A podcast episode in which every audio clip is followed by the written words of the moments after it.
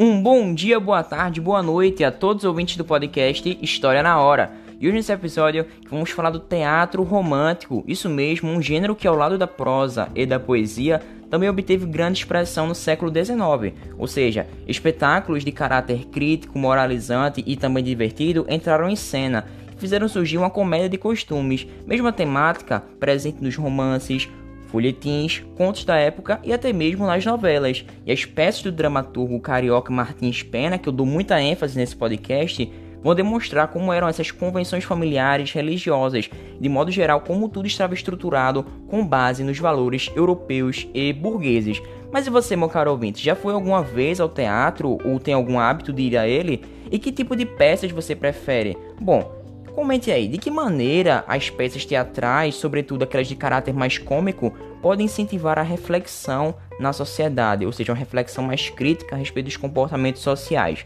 Bom, aqui no Brasil, percebe-se que a produção satírica do período teve maior interesse nos espectadores, geralmente nas pessoas mais abastadas, que iam ao teatro para rir e se entreter com seus próprios defeitos, Porém, meu caro ouvinte, você sabe que o teatro foi uma das formas escolhidas pelos jesuítas para catequizar os indígenas que viviam aqui no Brasil quando os portugueses chegaram.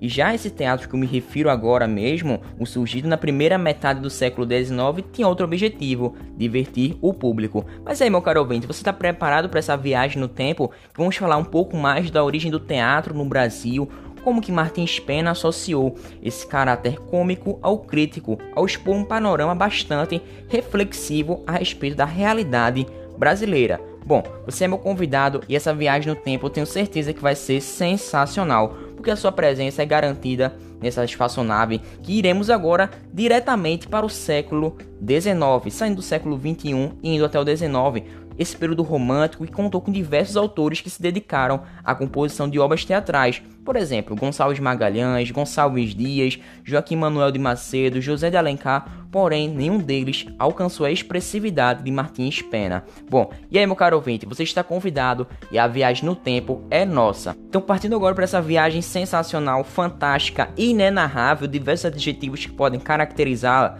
vamos nessa.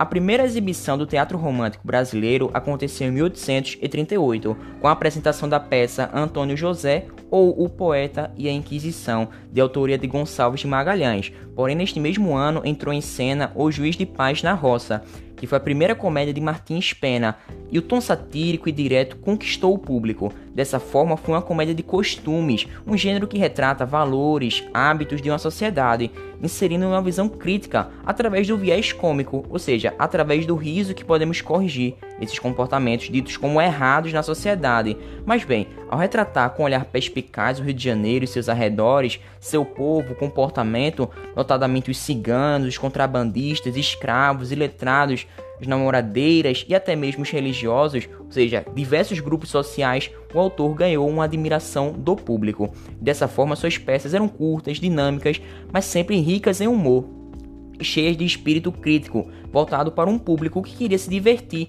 sem passar por um constrangimento muito forte, né, ao se ver retratado ali no palco. Observe agora uma parte em que Massaldo Moisés afirma a respeito desse tipo de teatro, essa comédia de costumes. E ele fala assim: por fim, tratava-se de produzir teatro para o consumo de uma classe que jamais se viria ridicularizada no palco, mas sim os maus cidadãos e os maus costumes, ou seja, tudo quanto não se adequava aos valores burgueses. Em vez de reconhecer-se no espelho das peças, a classe média contemplava, embevecida e comportada, a punição dos que ousavam desrespeitar seus padrões. Ou seja, podemos também conectar tudo isso a uma linguagem bem direta, bem clara, com fluidez e naturalidade, o que trazia muita credibilidade àquelas cenas que poderiam com certeza, com toda certeza, acontecer nas ruas da cidade do Rio de Janeiro.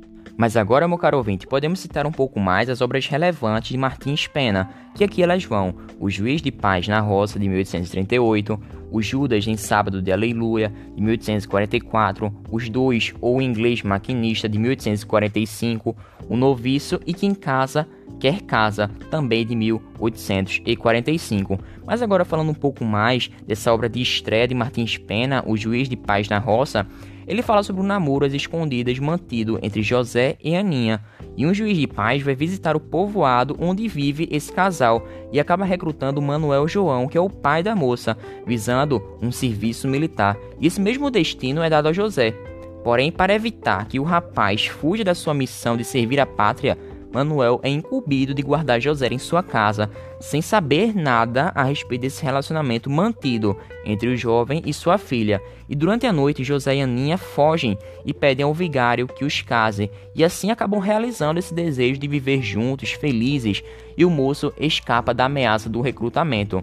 Bom, na obra percebemos uma linguagem bem coloquial, a comicidade do fato, e os tipos são logo evidentemente caricaturados, André Manuel representa qualquer roceiro, Josefa Joaquina representa a mulher do campo atrás de uma intriga, e nenhum juiz escapa dessa própria caricatura, com a arrogância de se sentir acima da lei pelo cargo que ele desempenha. Martins Pena se encanta uma plateia por deixar transparecer esse intuito satírico, mas sem outras pretensões além de divertir o público. Ou seja, a partir dessa comicidade que ele traz esse viés um pouco mais crítico a respeito da sociedade. Mas aí, meu caro ouvinte, falando muito sobre o século XIX e como que tudo isso acontecia na Europa. Falamos bastante do Brasil, independência brasileira, o contexto do romantismo, mas na Europa, o que, que acontecia nesse período? Bom, sua resposta vai ser satisfeita agora mesmo, mas falaremos um pouco sobre esse princípio do século XIX e o seu desenvolvimento ao longo do tempo. Então vamos lá, meu caro ouvinte. Mas agora partindo para o continente europeu, ou seja, o velho continente, podemos perceber que a maneira como pensamos a política mundial hoje em dia foi mudada durante o século XIX, quando se formaram as nações contemporâneas e surgiam os diversos grupos políticos.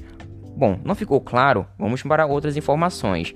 Com a queda de Napoleão Bonaparte, os países europeus buscaram reorganizar o cenário político do continente, e durante esse tempo, ideias como liberalismo, nacionalismo, restauração e até mesmo socialismo se consolidavam e dividiam diversas opiniões. Mas agora eu quero trazer um trecho de A Era de Revoluções de Eric Hobsbawm, em que ele diz assim: Na Europa absolutista, a rigidez dos regimes políticos de 1815 que foram projetados para rechaçar toda mudança de teor nacional liberal, não deixou qualquer escolha até mesmo para o mais modesto dos oposicionistas, a não ser a do status quo ou da revolução. Pode ser que não estivessem prontos a se revoltar, mas ao menos que houvesse uma revolução social irreversível, nada ganhariam.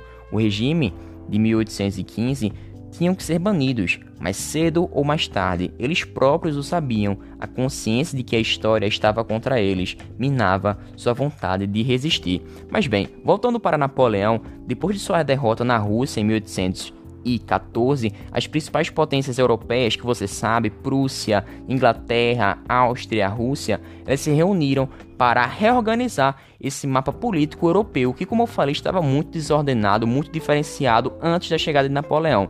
Bom, e esse mapa havia se transformado bastante, muito mesmo com esse expansionismo napoleônico.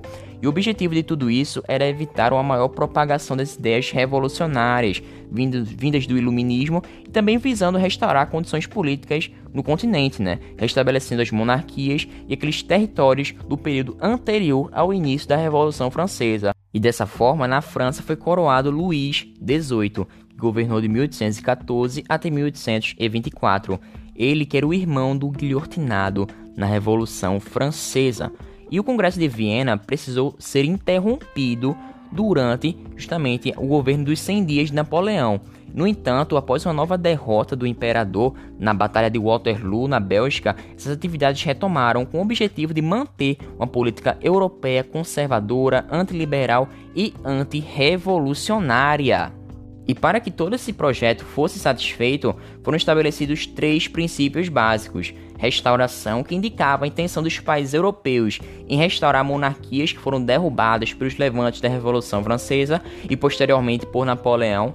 O princípio da legitimidade, que determinava que fossem retomadas as fronteiras existentes na Europa antes da Revolução Francesa e o princípio do equilíbrio, que procurava equiparar nações europeias no modo militar a fim de evitar novos confrontos e tentativas de dominação. E a partir de tudo isso, dessas determinações do Congresso, os ingleses garantiram o controle de locais estratégicos, principalmente para chegar à Índia e ao mar Mediterrâneo. E a Rússia estendeu seus domínios em direção à Polônia, Finlândia e Belarábia. E dessa forma, a Holanda também incorporou a Bélgica. Austríacos anexaram territórios nos Balcãs e até mesmo no norte da Península Itálica, ou seja, foi novamente uma reorganização do mapa político europeu em virtude do expansionismo napoleônico. Tudo isso no século XIX. Mas aí, meu caro ouvinte, você está curioso para saber sobre as revoluções dos anos 1830, Primavera dos Povos, na França,